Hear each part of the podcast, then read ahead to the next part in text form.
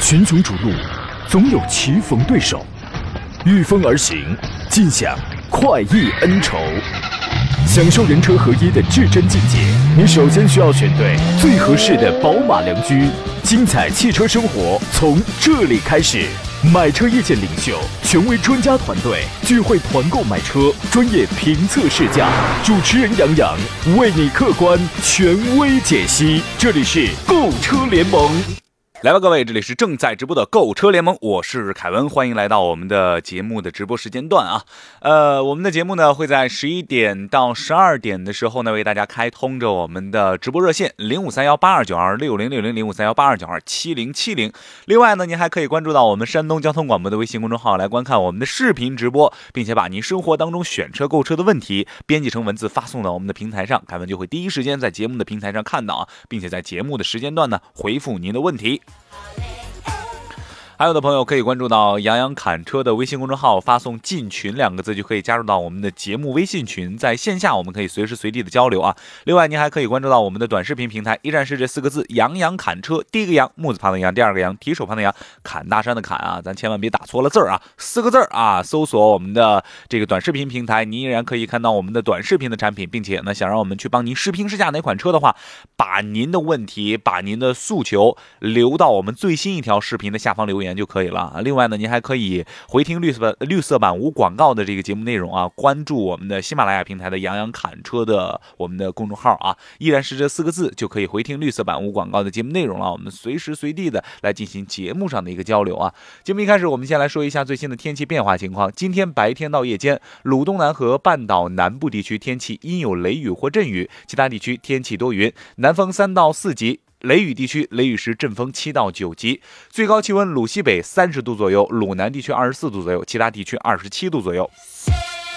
天儿依然是不怎么好啊，我们还是做好防雨的准备，因为明天的白天到夜间，全省的天气也是多云转阴的哈，各个地区呢也是有雷雨的现象，我们提前看好了这个天气预报，多收听我们的这个广播也好，还是说看一看这个天气的这个最新气象的这个预报显示也好啊，我们一定要做好自己的一个出行规划，注意行车路上的一个出行安全哈。节目一开始呢，先邀请我们节目的座上宾，来自于品家二手车的石山平石老师。石老师你好，哎，凯文好，各位车友好。嗯，石老师，这个今天的精神状态一看比较高涨哈，怎么了？是有喜事儿吗？呃，主要是被这个孩子的节奏带动了啊，因为这两天准备孩子要返校了吧？哎呀，做了好多准备。哎呀，这对你来说可真是一个好消息啊！这个不能对外宣布啊。对，这是各家的，对啊，马上就要开学了，这各家的家长，我们办公室里啊，这个只要是家里还在上学的这个孩子的这个家长，特别兴奋啊！你就看这两天上班都有劲儿了啊，一看那个精神状态不一样。精神头特别足啊！这怎么了？这是啊，又是发绩效了，是发奖金了。这孩子开学了，哈哈，好快乐，好开心啊！家里瞬间变成了宁静的一个和谐的港湾，是吧？哎呀，真是期待我们的宝宝啊！你说这个宝宝在家的时候吧，这个虽然闹点啊，但是还是充满了这个喜悦的氛围啊。但是呢，一个暑假寒假下来，这个家长确实也挺累啊。宝宝一开学，得到一个这个这个家长这个情绪得到一个缓解哈。呃，来吧，石老师，您这个也挺开心的。我们这个也别独乐乐不如众乐了哈。我们给大家介绍介绍新车，一块来谈谈新车怎么样？哎，好的，好的，嗯嗯，咱先来看一看这个一款新的啊，这个九月份即将要上市的一款 MPV。说出来名字大家也不陌生啊，新款别克的 GL 八马上就要来了啊！它这个新在哪儿呢？因为它升级了这个四十八伏的一个轻混系统啊。二零二二款的别克 GL 八艾维亚已经上市啊。日前呢，上汽通用别克官方显示啊，二零二二款的这个别克 GL 八。呃，ES 陆尊和 GL 八陆上公务舱也将在九月份正式上市。呃，据我们了解呢，全系车型呢，它将搭载这个四十八伏的一个轻混系统，并且呢，在内饰、静音、智联和安全性能方面进行了一个升级。呃，作为年度一个改款的车型，预计二零二二款的别克 GL 八 ES 陆尊和 GL 八陆上公务舱将延续现款车型的一个设计。具体来看配置呢，二零二二款的别克 GL 八 ES 陆尊将增加一。个碧玺棕和大墨金的一个车饰的配色，以及千和米、千和米包括雅黑的一个镶嵌拼接的一个内饰的配色。啊。第二排的这个座椅呢得到升级，全系新增前后门静音玻璃，优化了一个氛围灯啊。您怎样看待这一次 GL 八的一个改款升级？石老师？呃，其实上是这样的，就目前的话，就现款的 GL 八来看的话，整个这个市场表现还不错啊。其实现在可能省内的话，我各个城市可能有差异，一些 GL 八的话，可能还是有出现一个变相加价提车的一个情况啊。所以现在应该整体 GL 八是卖的比较火的一款车型。对，嗯。呃，这个这次升级呢，我觉得主要还是动力方面啊。其实这套这个轻四十八伏轻混的话，你包括在前段时间刚刚上这个昂科威 Plus 上啊，也用的这个这个这套我们的动力系统啊，就二点零 T 加这个四十八伏轻混啊。嗯。这个最直观的，我们说还是在这个车辆啊，在这个起步阶段的时候，这种轻混接入以后的话，这个车的提速啊或者动力有很大的一个改善啊，包括对整个车的燃油经济性也有很大的一个帮助。我说这个可能是对这个目前的话 G L 八这款车来说，我说是一个加分项啊。我觉得这款车可能。加了四十八伏轻混以后，这个价格是不是有调整？这个我觉得。呃，看一看后期的厂家的具体一个策略吧。嗯嗯，呃，另外呢，还要说的一点是，这个新车啊，还将增加一个别克的 Econic 的3.0智能互联的一个科技，在交互界面和这个车联功能等方面呢，将得到一个升级。同时呢，这辆车呃新增这个 SAS 的一个交通标志识别的一个功能啊，所以说它的这个智能化和科技感是得到了进一步的提升啊。呃，而且作为这一次改款的一个重点，刚才石老师也提到了2022款的这个别克 GL。八的一个 ES 陆尊和 G L 八的一个路上的公务舱，都是搭载了这个 2.0T 的发动机加48伏的一个轻混系统。传动系统呢，匹配的是一个九速自动变速箱。我想问一下石老师，你像我们普通的这个燃油车，不管是轿车还是 SUV 车型啊，我们说 2.0T 的这个呃搭搭载的这个发动机，可能这个功率呃，可能这个动力啊是够用的。但是呢，作为一台 MPV 的这个车型，车身大了。啊，车载的这个空间呢，给大家更舒适的感觉呢。但是，哎，它要搭载的东西更多。那你确定这个 MPV 的这个车型 2.0T 是够用的吗？石老师，您觉得呢？呃，从现在在售的这个 G L 八来看呢，2.0T 的这个动力，我觉得基本上够用啊。因为本身的话，我觉得这个除了动力表现之外的话，可能现在厂家还要兼顾一个排放。啊，包括一个环保的这样的要求是吧？这种情况啊，所以现在其实二点零 T 这个发动机的话，在通用的很多车型上都有所应用啊。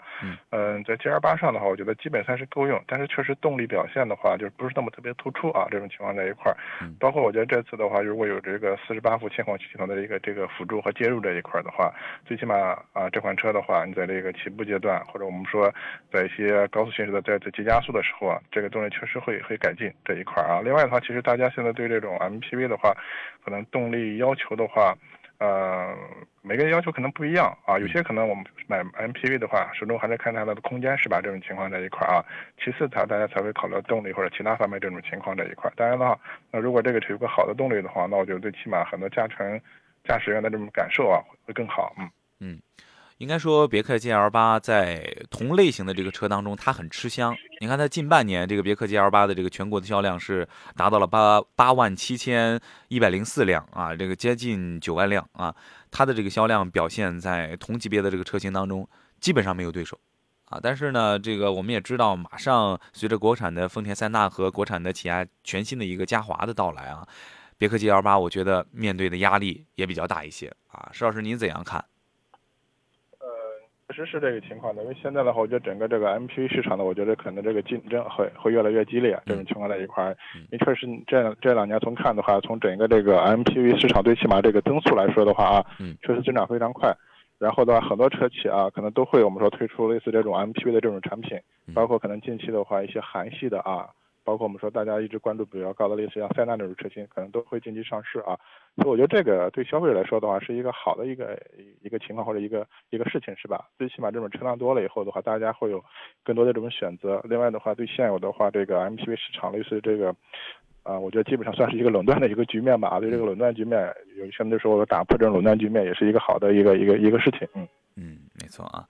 这个我们现在选择 MPV 家庭的朋友越来越多了哈，因为随着这个二胎、三胎，家里的这个成员越来越多啊，确实是需要家庭成员出行的乘坐的一个舒适度啊，还有一个宽松的程度啊，所以说 MPV 车型现在也是比较抢手。那随着这个市场的产品越来越丰富，对于我们消费者来说，绝对是一件好事啊。呃，刚才我们说到了这个别克 GL 八，然后提到了这个国产丰田的塞纳和全新的起亚的嘉华哈，呃，这应该是算。做是同类型当中的这个应该说实力都不弱的这个竞争对手了。接下来要提到的这一对，那简直就是说相爱相杀了，而且呢，两辆车极度的相似。提到汉兰达，您会想到哪台车？石老师？啊，那肯定我们说还是那个一汽的那个啊，陆放是吧？哎，没错啊。作为第四代的这个汉兰达的兄弟车型，一汽丰田的皇冠陆放啊，正式上市，推出了六款车型，官方指导价格呢是二十七万五千八到三十五万零八元啊。呃，作为汉兰达最强劲的对手之一，在皇冠陆放的加持下的这个新车的经济就这个竞争力究竟是怎样的呢？啊？呃，皇冠陆放延续了这个海外版的汉兰达 XS 一的这个车型的设计风格，也就是我们俗称的运动版的这个车型啊。相比于说普通版的这个汉兰达来说呢，新车采用了一个全新的一个前脸的造型，它在大量的这个运动的外观套件的加持下呢，显得更加的活泼张扬，弥补了汉兰达在年轻化上的一个短板啊。也就是说，呃，它自己的这个外观的设计本身是非常具有优势的，而且作为这个。呃，这样的一个怎么说呢？这样一个级别的 SUV 当中来讲的话，它的竞争力是摆在这儿的啊。呃，汉兰达，呃，新汉兰达啊，一上市一出官方指导价的时候，大家伙纷纷将目光、将自己的期待投放到了这个皇冠陆放的身上。但是皇冠陆放这个官方指导价，哎，显示出来之后，您觉得它的这个定价怎么样，石老师？嗯，我觉得本身定价的话，厂家会有它的这种我们叫市场的一个考量，是吧？啊。但是我觉得可能对一些普通消费者来说呢，可能稍微有一点点失望啊，因为本身可能过去这个汉兰达的这个市场价格像铁桶一样啊，就没一点这种这种宽松的这种这种余地。大家希望的话，这陆放来定价来说的话，能给汉兰达啊提供这种竞争是吧？但是从现在真正的官方指导价来看的话，可能陆放的呃厂厂家来说，他可能可能可能要把，因为毕竟它的这种。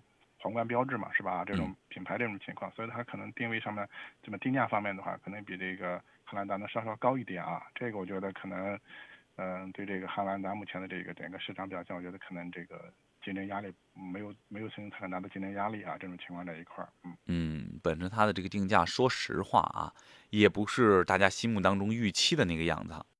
OK，欢迎回来，这里是正在直播的购车联盟，我是凯文啊。呃，接着和我们的来自于品家二手车的石山平石老师啊，我们再接着聊新车哈。呃，石老师，我们呃聊完了这个 MPV 的这个新车的车型，聊完了这个 SUV 的新车的车型，也不得不来聊一聊这个轿车的新车的车型啊。现在新款的宝马三系也正式上市了啊。新款宝马三系呢，包括长轴距版和。标准轴距版在内啊，共推出了这种九款不同的一个配置车型，指导价格呢是在二十九万三千九到三十九万八千九。作为一个年度改款的车型，新车主要是在配置方面啊进行了一个调整，而且呢调整的幅度比较大啊。其中这个尊享型的互联驾驶组合进一步下放了啊，部分的这个车型呢还加入了一个电动尾门的一个设计，但是部分的车型也取消了三百六十度的这个全景影像、自动泊车入位等等这种驾驶辅助的配置。不过呢，虽然说新款的这个宝马三系啊，它的起售价格和旧款保持了一致，但随着配置的调整，部分车型的售呃这个售价也有所降低啊。您觉得这个新款的这个宝马三系啊，它在上市之后啊推出的这些配置，有一点有一点啊，我特别特别不解，就是说为什么有的车型它把一些驾驶辅助的配置给取消了呢？嗯，这个可能也是官方或者小道消息来说的话，还是受于这个芯片啊，芯片的一个一个一个供应量不足限制这一块啊，这种情况。嗯。特别是主动驾驶很多这种配置的话，它这种芯片要求更高一些。嗯。现在我们说全球这个车企都在说这个芯片短缺是吧？紧缺这一块啊。嗯。所以的话，就是这一点的话，我觉得对可能大家对这个新的这个三系的话，可能我觉得确实这个。主动安全配置方面这种下降，确实我觉得，呃，有一点点这个失望。这种情况在一块儿啊，但是可能它在其他配置方面，我觉得可能有这种补充啊或者弥补。但是整体我觉得，可能大家对这个主动安全配置方面的话，还是比较看重的这个情况啊。嗯嗯，应该说三系的这个外观啊。一直是比较经典呢，也是喜欢这款车的这些朋友们啊，也是喜欢它的一个理由啊。这个新款宝马三系的这个外观基本延续了一个旧款车型的一个设计啊，前脸的这个部分呢，配备了一体成型的这个双肾进气的一个格栅，轮廓边缘呢，通过这种棱角分明的一个金属套件的包裹啊。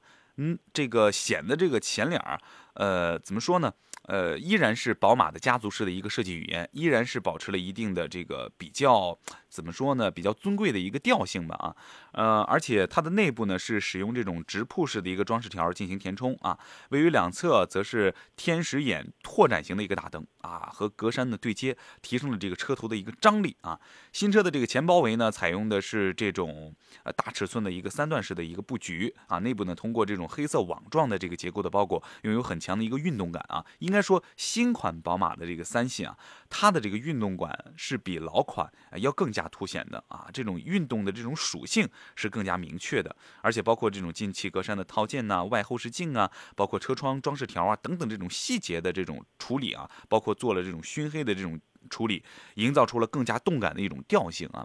呃，你怎样看待这种啊宝马三系的这种改款？啊，其实从现在整个这个。我们豪华车这个类似这种这个 B 级车市场来看的话，我觉得确实还是就是年轻的消费者啊，我们说更占主导一些这种情况啊。所以现在发现很多车型呢，你不光是这个宝马三系了，甚至我们说这个奥迪的 A 四 L，然后这个奔驰的 C 级啊，最起码在外观方面的话，确实多了很多这种运动业的元素啊，包括你前面说的啊一些什么进气格栅啊，包括一些灯啊，甚至一些饰条是吧？都很显得这种车型就是非常运动。我觉得这个主要还是怎么说呢？就是。呃，我们叫讨好吧，讨好年轻的一些消费者这种情况在一块儿啊，因为大家确实喜欢这种这种东西，是吧？嗯，对啊，就是这个现在年轻群体啊，不管是说的话，这个车本身的话，可能我觉得性能操控我并不那么看重，但是的话，我们说的话。你这个外观外形方面的话，首先要必须要运动，是吧？这种情况就和我们很多人一样，平时可能并不怎么运动，但是可能经常会穿的一些比较什么运动服这种这种这种状态，是吧？对，那个确实，呃，咱说这个消费者啊，他对于这个汽车知识啊是越来越专业的，但是你想，大多数人啊，对于这个汽车看车的时候，还是说外观是先入为主的。是吧？这个看一辆车说眼缘儿，还是说的是外观的事儿。我们前两天还有一个听众打来电话说给提个意见，说给杨洋提个意见。杨洋老师很专业，一听就是专家级别的啊。但是说一些车型的时候不说品牌，咱也不知道新出的这个车型到底是属于哪家的呀。这就是反映了一个问题。其实我们大多数的这个车主啊，在听我们的这个广播的时候啊，听的是你的专业内容，但是呢，本身自己啊还没有那么专业。所以说，对于这个外观设计上，这个厂商下足了这个功夫啊，也是针对于我们消费者来说的话，哎，本身你如果不懂车的话，你一看这个车的外形。哎，我给你的，你看你喜欢吗？喜欢了，OK，咱们再讲内饰，我再给你讲讲这种专业的东西啊，先入为主。另外，另外就是，其实你刚才那个话题来说，就现在很多车型的话，我们说车企的话，这个起名字的这种雷同度啊，就是太太高了啊。嗯。同样，如果你不提品牌的，光提一个，包括我们像像什么 X 七啊、X 六啊之类的啊，你要不说宝马，我们可能 相信其他品牌也有类似这种车型是吧？对。这一块啊，嗯，包括有些名字非常接近这种情况在一块儿，确实我觉得可能。还是车企的话，以后在这种名字方面，我觉得可能还是要再再费费心思，是吧？啊，那我觉得这两年最起码这个长城这个起名字，我觉得非常 非常有意思啊，应该它。基本上你一听到就能记住啊，嗯，什么初恋啊，什么赤兔啊，这些些咖啡系列是吧？这个咖啡系列啊，马奇朵、摩卡啊，对它的我觉得辨识度很高一些。反而一些车企的话，老是这种数字或者字母代号是吧？这种情况确实我们说这种呃雷同度太高，嗯，什么 R X 是吧？L X 啊，I X 对 X 对对，嗯，这个确实雷同度。有的车企的话，我觉得可能基本上也不不是说特别按套路出牌啊，嗯。一些单一车型的话，你可能它这种命名的话，这种字母或者这种数字命名，它它也不是成特别成体系啊，突然有变化这种情况啊，嗯，就是这个，在我们普通消费者，你想把把它全记住，还挺困难啊，挺困难的啊，所以说这个在这个起名字上也很关键啊，一款这个销量高的车。不单是它的这个设计啊，它的这个汽车的整体的这个综合能让你有记忆点啊，这个名字也很重要，名字也很重要。好，说回到我们这一款宝马新的三系啊，它的车身尺寸方面呢，是长是四米八啊，宽是这个一米八，呃，轴距呢是达到了两米九啊，接近三米的这样一个轴距啊，您怎样看待这样一个车身的尺寸和空间？呃，其实上是这样的，就现在我们说这个三系的话，我觉得整体来说的话，从最起码从这个四 S 店的新车销量来看的话，大家还是对这种长轴的，我觉得更感兴趣一些啊。就是很多人说啊，一旦这个三，特别三系这种车型呢，轴距加长以后，对它整体的一个运动特征啊，包括运动性、操控性，确实牺牲了很多。但是我觉得可能作为普通消费者日常来说的话，可能对空间这方面的话，我觉得可能。更看重啊更实用一些这种情况，特别是我觉得第二排的一个乘坐空间方面这种情况的一块啊，所以我觉得可能现在还是啊这种长轴距的车型啊市场销量或者这种啊。包括保有量方面，市场受欢迎程度更高一些。但是如果作为一些确实喜欢这些运动操控啊这种风格车型的话，它有一个标轴嘛，是吧？这种情况，所以它也给消费者提供这样的一个选择啊，这种情况啊，所以大家还是根据个人的实际需要，是吧？或者喜好啊去选择啊，是这样。嗯，我觉得这个是个好事啊，就是很多的这个车企啊，也不管是合资的这个车企也好，还有我们国内呢更是如此啊。就针对于我们国内的这个消费者的具体的一个需要、具体的一个需求，他在造车的时候会有侧重啊。所以这是对我们中国市场的一种尊重，也是对于我们中国消费者的一种尊重啊。而且呢，这个现在确实是都需要大空间，是吧？呃，动力要好啊，这个综合能力啊，我们要能入得了我们消费者的这个发言啊，也希望这个能够能够这个这个更多更好的这个车型涌入我们的这个国内市场当中啊。群雄逐鹿，总有棋逢对手，御风而行，尽享快意恩仇。享受人车合一的至臻境界，你首先需要选对最合适的宝马良驹。精彩汽车生活从这里开始，买车意见领袖，权威专家团队聚会团购买车，专业评测试驾，主持人杨洋为你客观权威解析。这里是购车联盟。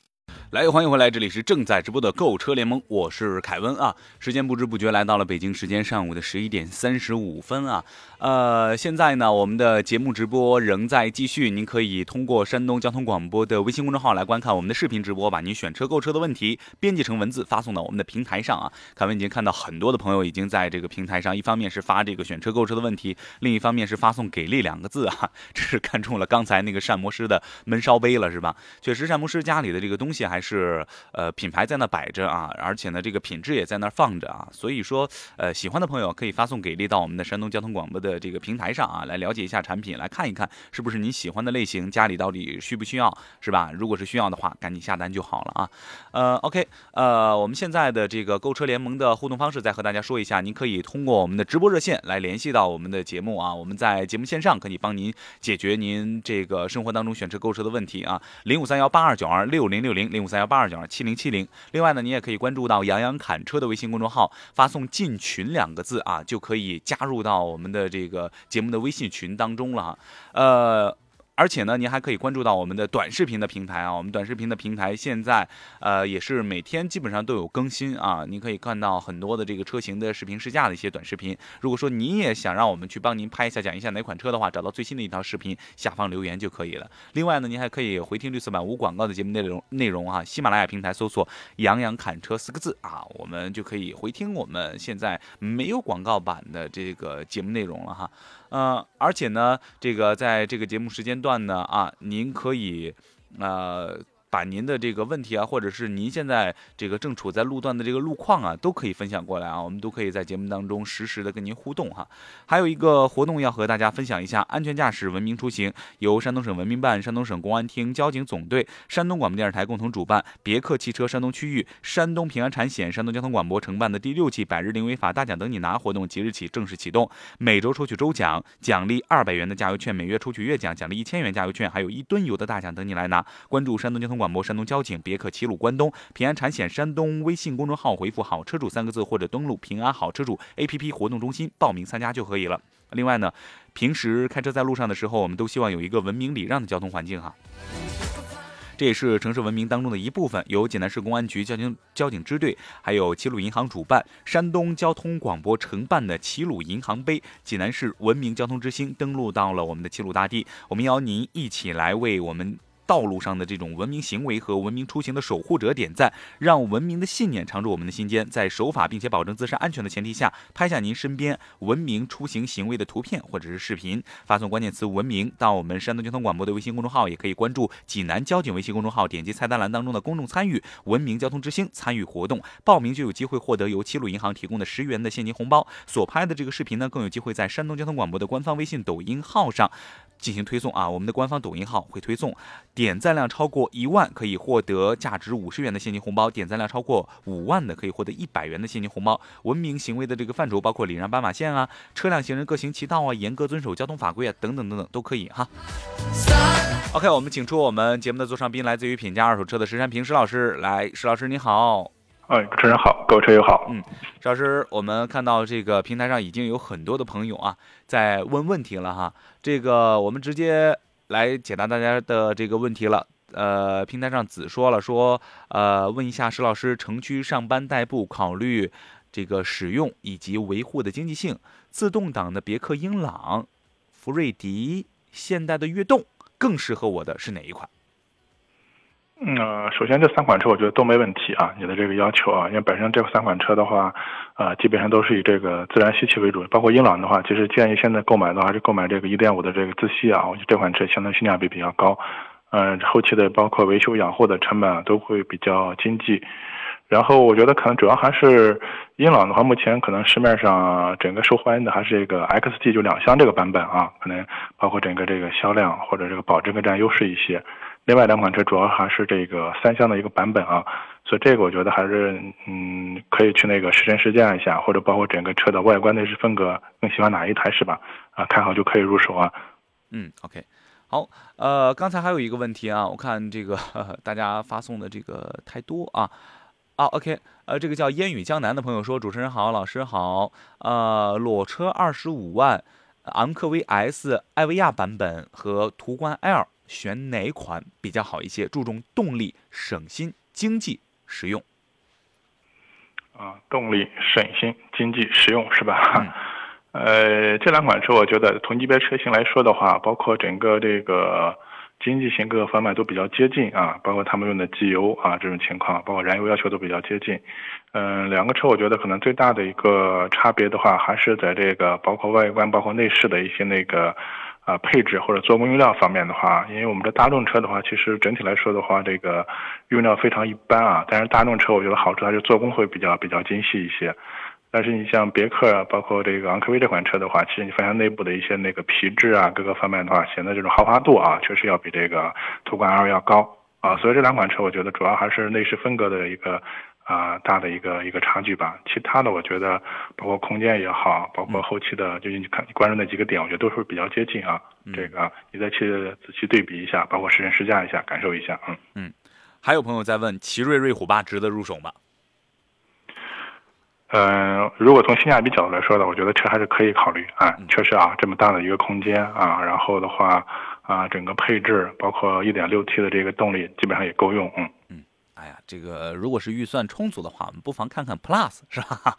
这个提升提升就不少了啊。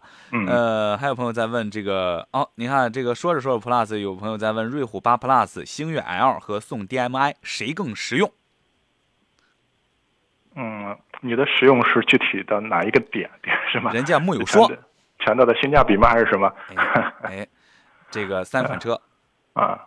呃，其实这几款车，我觉得这个车企整个这个风格差异还是比较大啊。你要说到什么性价比，包括之类的，那我觉得可能还是这个瑞虎八 Plus 的性价比要高。嗯，这种情况这一块，毕竟它的价格在那儿嘛，是吧？这种情况啊。嗯。但是你要别整车的一些外观，包括内饰的一些做工啊，包括一些材料应用，包括一些配置的丰富程度方面的话，那我觉得星越 L 会更更占优一些。嗯，这种情况啊。OK，好的，感谢石老师啊。这个时间段呢，有朋友在问这个长安马自达家里的 CX 杠四这一款车啊，我们来请。出我们今天节目的呃这个嘉宾，来自于济南马自达汇骋内训师魏然，让他来介绍一下。您好，魏老师。哎，你好，杨老师。哎，我是那个内训师魏然。嗯，好。呃，来介绍一下这个家里现在的这个主打车型吧。我们有朋友问到了这个 CS 杠四。呃，目前来看的话，一汽马自达的 CS 杠四和长安马自达现在目前还没有合并哈。目前这个长安马自达还不再售 CS 杠四这款车。嗯。但是 CS 杠五的话，目前是最新推出的黑骑士版本，还是性价比非常高，而且活动力度也是非常的大。我建议这个客户可以来店里看看 CS 杠五也不错。嗯，呃，可以介绍一下您家现在的这个主打的车型或者现在热销的车型吗？给我们的朋友们来介绍一下。嗯，没问题。呃，热销车型的话，当然还是以马三昂克赛拉为主，因为它属于第七世代的次世代产品。呃，所以说这款车呢也是主销的一个车型。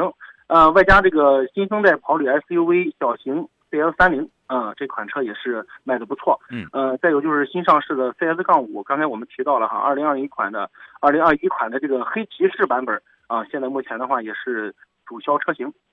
嗯，OK，呃，像我们现在呃朋友们喜欢这个马自达家里的这个车啊，肯定是看重这种品质感。但是呢，哎，有些朋友对于这个价格也是有期许的。所以说，现在我们有没有这个优惠政策，或者说我们山东交通广播的听众，包括我们购车联盟的我们的车友去购车的话，有哪些能享受到的福利？呃，我们以 CS 杠五这款车为主吧。黑骑士版本因为现在是热度非常的高。那么厂家的话也是相应的推出了这种现金的优惠，呃，两万四千元的现金优惠，哇，对，并且再加上有额外的八千元的置换补贴，啊，金融贴息的话也可以达到八千元，呃，并且的话有终身免费机油的活动和延长质保，嗯，对，听起来很诱人啊。是的，呃，怎么样能联系到咱们的店啊？怎么样能联系到我们？怎么样能去到那里啊？给大家提供一个地址和联系方式。OK，没问题。那你这样的话，就是在全福立交桥，呃，荣盛时代国际往西差不多有个两三百米的地方，就可以看到我们这个四 S 店了。呃，我们家是山东汇成店，呃，在济南的话也有十三年的这个历史了，也是非常呃老的一家四 S 店了，包括咱们售前售后啊都是非常的专业。呃，可以到时候嗯，包括联系咱这个电台，可以直接到时候我们来店里具体聊就行。哎，四零零六三六幺零幺幺啊，说好了您的这个购车的这个溯源啊，我们就可以及时的帮您联系到啊这个优惠的车型了。好，感谢魏老师，来欢迎回来，这里是正在直播的购车联盟，我是凯文啊。呃，节目的最后一节呢，我们还是来解答大家生活当中选车购车的这个问题啊。另外，现在发送问题的朋友啊，我会随机抽取三位幸运听众啊，然后说在节目当中说出他的名字，赠送您三瓶辣椒酱啊，这个每人一瓶，好不好？这个现在就可以问问题了啊！把这个选车购车的问题发送到我们的平台上，帮您解答问题的同时，我还会抽取我们的幸运听众啊！千万听好我们的广播啊！我等会儿在节目的最后给大家送出这个福利去哈。好，沈老师，我们接着回到我们的节目当中啊，再解答大家的这个问题。呃，还有朋友问到了哪款车呢？我看看，这个是有朋友问到说，呃，现在别克 GL 八的路上的公务舱怎么样？一上一加。啊，我觉得这个用途的话完全没问题啊，这种情况在一块儿。本身现在我觉得，嗯，好多家家庭的话，呃，购买，我接触的好几个朋友都也都买类似 G L 八这这种车型吧啊，因为我觉得主要还是看重它的一个空间的一个实用性啊，特别是第三排空间的一个实用性啊，包括路上公共舱的话，应该是整体是配置的，我觉得这个相对说也比较高了啊，这种情况在一块儿，嗯。呃，这个全拼烟这位朋友说：“主持人好，石老师好，老公看中了雪铁龙的凡尔赛，觉得性价比很高，请问可以考虑入手吗？目前刚上市，什么时候入手比较好？”嗯，我觉得这个我和你老公的审美啊比较接近啊，我也是一眼就看这款车的这个外外观外形了，我就比较喜欢类似这种旅行的，它这个叫掀背的啊，这种造型是吧？这种情况这一块儿啊。但目前我看到只是有一个大体的一个价格区间啊，包括上市时间都不太确定，是吧？这种情况在一块儿啊。嗯。因为这款车的话，包括也都看到这个雪铁龙、东风雪铁龙的一些官方宣传，确实也是，呃，这段时间来这个他们倾力打造的这么一款车型嘛。我觉得这款车对整个这个东风雪铁龙在国内这个车市的这个，包括呃表现一个有非常大的一个一个作用啊。很多人开玩笑说，如果这款车再卖不好，那可能这个雪铁龙的这个前途在国内这个前途可能就担忧了，是吧？这个情况在一块儿啊。所以说，这个整个车来看的话，法系车的，我觉得，呃，一个是它的底盘调教啊，包括它有一些个性化的设计，包括这款车的话，它是主打这个 1.6T 的这样一个动力。其实这套动力组合的话，对这个雪铁龙来说的话，也是基本上用的非常成熟的东西啊。这种情况这一块啊，所以关键我觉得还是，呃，这款车真正上来以后，我们见到实车以后，包括我觉得。呃，确实啊，它这个样子，我觉得还是就是比较有非常有有个性、有特点这么一款车型。嗯，但是后期的话，说能不能畅销啊，包括整车的质量稳定、可靠性这方面，这个还是要真正是呃这个消费者，我觉得真正的开起来一个有个时间的一个检验，是吧？现在我只是看各个参数方面的话，我觉得还是不错啊，特别是外外观方面非常有特点，嗯。A A 这位朋友说：“杨洋呢？啊，这口吻像极了债主啊，什么时候还钱？啊，让人杨洋休息休息啊，是吧？你这个一周七天，谁上节目天天上也受不了，是吧？倒替一天啊。呃，还有朋友在问这个新的 C R V 和宝马叉一啊，宝马叉一选谁？这个也不是一个级别上的车吧？嗯，呃，没说预算。对对对啊，包括排量、包括配置啊，说的都不是很详细啊，这种情况啊。那如果说同燃油车同时1.5的这个动力来说的话，那这个 CRV 的话是四缸，宝马的话是三缸，是吧？嗯。有些人对这个三缸的话，就是一直就是怎么说呢？有类似这种芥蒂，是吧？这种情况啊。嗯。但是宝马这个 三缸机的话，毕毕竟它这个我们说新车的一个价格降下来，大体二十啊五六万就能买到新车啊，确实这个价格相对说的话，很多人。呃，基本上我觉得还能接受，是吧？因为它毕竟是宝马嘛，所以这个，嗯，呃，所以这款其实宝马这个三缸机的话，应该上市，我觉得印印象没两三年时间了。大体大家普遍反映的话，除了这个声音啊，可能可能感觉不是特别好听，噪音比较大，但是可靠稳定方面的话，应该还不错。这种情况这一块啊，但从另外一角度说，两台车的话，一个普通品牌，一个豪华品牌。包括你首先买车的这个费用方面呢，那一点五的这个 CRV 的话，基本上二十多一点就能上路，是吧？嗯。你这个如果选一个一点五 T 的这个叉一的话，基本上接近三十万才能上路啊。首先这个我觉得这个预算方面是吧，这个是一个问题。另外的话，两款车后期的维修养护的一些使用成本方面的话，都会有较大的一个差异这种情况啊。所以的话，我觉得还是呃仔细考虑考虑清楚啊，你到底需要什么，要什么是吧？啊，是要这种所谓的品牌价值啊，包括。还是后要求的什么经济稳定、可靠性方面的这种情况是吧？啊，刚才这确实风格不一样。嗯嗯，呃，灵岩也问了，说这个捷途的 X 七零家用怎么样？家里人多呀，想换个空间大一点的车。嗯，捷途车的话，我倒觉得还整体，嗯，总体来说还不错啊。但目前现在我觉得最重要的一个问题呢，还是这个销量啊，确实还是比较低一些了。嗯啊，这个车其实我担心它后期的一个市场表现可能。呃，如果销量一直低啊，这个我觉得可能确实也会也会出问题。嗯，它的整体的维修养护啊，包括啊使用成本啊，呃，包括保值啊，就很多因素啊，其实和这个销量有很大的一个关系啊。其实这个价格区间呢，我觉得还是适当的可以选一些相对说销量啊更大一些的车，是吧？啊，嗯嗯嗯。呃，还有朋友在问啊，问了一个相对小众的一些车，他说长安 CS 三五 Plus 怎么样啊？问五五的，问七五的多。来了，问三五的，哎，三五其实销量还不错，三五啊，是吗？啊，对对对，三五其实现在还不错啊。我们说过去什么三五的话是一款小型 SUV 啊，但是 Plus 以后的话，这个车确实整车尺尺寸方面啊，我觉得还是呃，包括轴距方面的话，确实还是有很大的一个改进啊。嗯嗯。空间实用性的话，确实也提升很多。包括这款车其实现在我觉得整体的颜值配置方面的话都是不错。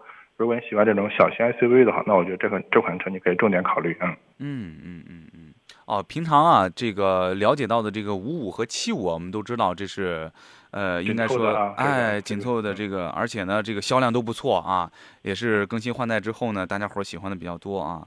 嗯，好，呃，还有朋友在问说，这个红旗的 HS 五和领克零五怎么来选择？嗯啊，首先呢，我觉得两款车这个风格啊方面还是还是有差异啊，这种情况。嗯。领克零五的话，我觉得主导主要还呃打主打的是一个性能操控啊这方面，就包括整个这个外观方面，我觉得做的也是比较这种偏运动这种情况在一块儿啊。嗯。而这个红旗的 HS 五的，我觉得它主要还是主打的类似一个大空间，包括舒适啊，像这方面倾向会更多一点。啊，包括我觉得它的这种潜在消费群体可能也不一样。嗯。红旗 HS 五的，我觉得还是相对说还是以家庭用车为主啊。嗯，相对说领克零五这种车型呢，我觉得还是包括一些年轻人或者这种个性的东西更更多一些这种情况啊。那两款车我觉得产品力方面还都不错。嗯嗯嗯，OK，呃，这个平台上 FreeBase 的说了，说凯文主持很不错啊，支持凯文。哎呀，谢谢亲人般的关怀啊。这有可能，极有可能就是我的亲人，是吧？就是我妈 啊！谢谢谢谢啊！呃，OK，我们这个节目时间也差不多，我们来说一下我们的幸运听众吧啊，赠送这个辣椒酱啊。呃，不好意思，不给人家 free base 的了，是吧？把您的这个呃，听到名字的，我念到名字的啊，把您的这个邮寄地址、联系方式，还有您的姓名，一定要一定要别别别那个什么，别弄错了啊！发到我们的平台上啊，编辑成文字，邮寄地址、姓名、联系方式缺一不可啊！三位幸运听众，free base 的，还有刚才的这位灵岩这位朋友啊，问截图的。还有全拼烟这位朋友啊，刚才问那个雪铁龙凡尔赛的啊，这三位朋友恭喜您啊，获得我们的这个幸运辣椒酱哈。OK，呃，马上把您的这个邮寄地址、姓名还有联系方式发送过来，在我们的平台上啊，我就能看得到了啊。这个辣椒酱邮寄到家。我们再来解答大家的问题哈。这个李说了说，你好老师，预算三十八万以内啊，呃，看中了奥迪 Q5L，还有沃尔沃的 XC 六零啊，理想唐啊，怎么来选择啊？理想。理想和唐，理想理想和唐啊，理想唐啊，理想 ONE 和这个比亚迪唐啊，怎么来选择？不追求动力啊，省心为主，不需要七座，一年一万公里左右。嗯，那如果说到这个省心那个角度来说的，我觉得目前啊，确实这个纯电动车啊，我觉得包括像理想这种叫增程式的电动车啊。来说的话，还是包括你还是有这个充电，包括充电桩啊、续航类似这样这样的焦虑吧。这种情况这一块啊，但这两款车的话，你包括这个理想 ONE，它是增程式的，基本上，呃，这个倒是续航的话，我觉得倒没有太大的这种困扰。但是我觉得理想 ONE 还是这个车怎么说呢？就保有量啊，市场保有量比较偏低，这种情况这一块啊。所以这四台车的话，综合来看的话，我更倾向于就是还是看看传统燃油车吧啊。燃油车里面相对来说的，我觉得奥迪 Q5L 这款车的话，包括一个空间，整体调教会比较偏舒适啊，包括后排空间方面的话，整体还是不错。这种情况，我觉得，嗯，特别是如果你家内成员啊比较多，经常离家出行的话，我觉得这款车整体还是不错的。嗯，沃尔沃的 XC60 的话，我觉得整体会包括悬挂车的风格会调教的会比较偏硬朗一些。就这款车可能这种驾乘驾驶感受和驾驶乐趣更多一点。啊，我觉得两款可能车的一些风格的一些差异，包括，呃，X C 六零的话，整个我们说的话，车里面的材料材质用的不错，但是整体感觉那种风格是比较简约的这种情况啊，啊，包括整个这种科技感、豪华度的话，那我觉得可能奥迪 Q5L 更更占优一点啊，我觉得这是细节的一些差异，你完全可以再去那个对比比较一下啊。